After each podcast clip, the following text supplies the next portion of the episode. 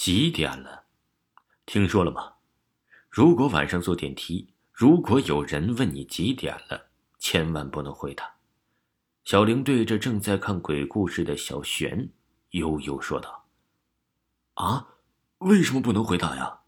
小璇放下了鬼故事，准备听小玲开始胡说八道了。小玲一副说书的架势：“你不知道啊？记得那是一个小区。”有一个女生下班回家，她家住在楼上。她打开电梯，发现里面有一个人在里面。那她也没有多想，电梯缓缓的上升着。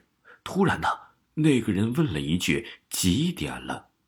那个女孩啊，也没有太在意，她就缓缓的看了一下自己的手表，然后漫不经心的把时间告诉他：“九点四十五了。”那个人呢，对他说了声谢谢。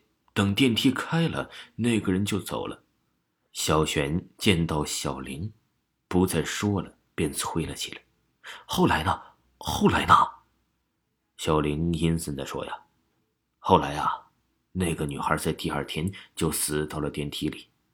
她的死相特别的恐怖，好像是被电梯砸死的，又好像是被人勒死的。”电梯出了事故，等到救援来的时候，却发现他的表正好停在了九点四十五分。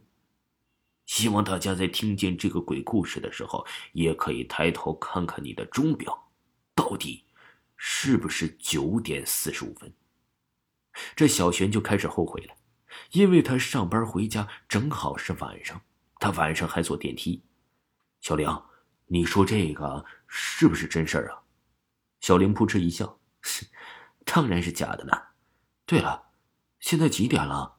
我得去找我男朋友了。”小璇殊不知，其实小玲跟他说的这些都是确确实实的真事儿。这小璇白了他一眼：“都一点多了，咋了？要跟对象哎亲热一下呀？”小玲站了起来：“去死了！”第二天呢，小璇吃过午饭。去楼下取了快递，准备坐电梯回家，突然就想起了那个鬼故事。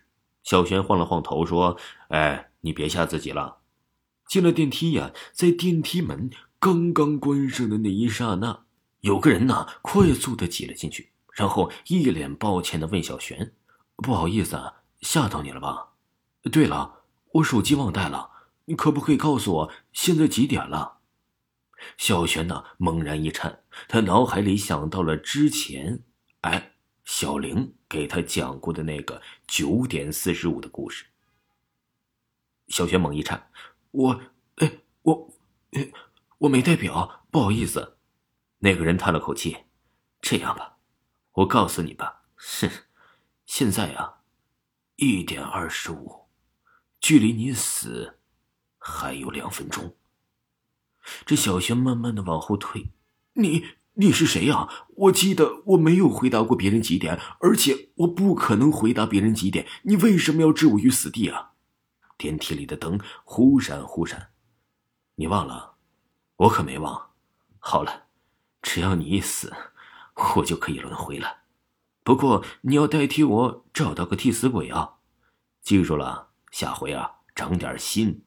不要以为只有晚上才可以，白天也可以一样啊！是是是，还有，时间到了，电梯像是失重，一直的坠了下去。小轩看到的不是别人，正是小玲。哼，该死，我竟然会感冒！